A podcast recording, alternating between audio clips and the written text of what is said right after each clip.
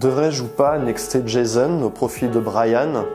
Bienvenue dans cette nouvelle vidéo. Il y a beaucoup de filles qui se posent la question est-ce que je suis pas en train de faire une connerie en nextant ce mec?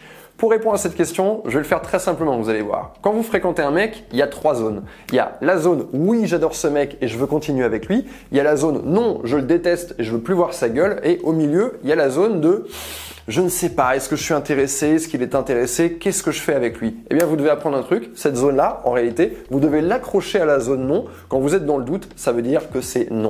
C'est aussi simple que ça. Voilà, c'est la fin de cette vidéo. Si vous l'avez apprécié, vous pouvez mettre un commentaire, un pouce vers le haut. Ok, non, je déconne, je vais vous donner plus de matière.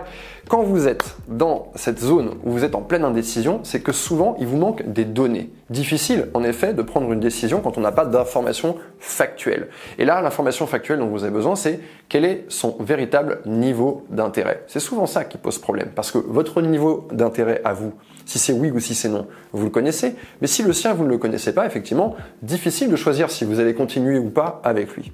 Je vais vous donner trois signes d'intérêt qui sont assez solides et vous allez pouvoir passer votre histoire à travers ces trois signes et voir si ça tient. Premier signe d'intérêt, c'est facile de le voir. Il n'y a pas de c'est compliqué, il n'y a pas de rendez-vous qui sont annulés, qui sont reportés.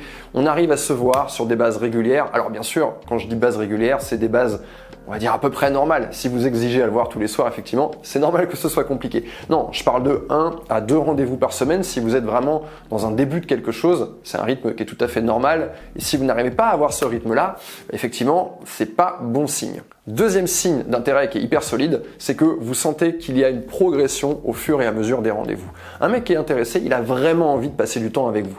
Et ça, vous allez le ressentir dans ce que vous allez faire en rendez-vous. En fait, son niveau d'intérêt lui dicte de continuer à vous séduire, lui dicte d'être créatif, lui dicte de faire des efforts. Donc vous allez voir un mec qui propose des choses intéressantes et qui va accepter de faire aussi les choses que vous proposez. Si vous avez en revanche face à vous un mec où vous avez senti qu'il y avait un petit peu euh, d'investissement au tout début, puis que finalement, après avoir couché avec lui, cet investissement, il est retombé en flèche, eh bien c'est que ce mec n'a pas un niveau d'intérêt assez élevé. Il a concentré ses efforts sur son objectif numéro un, qui était de coucher avec vous, et ensuite, tout s'est effondré.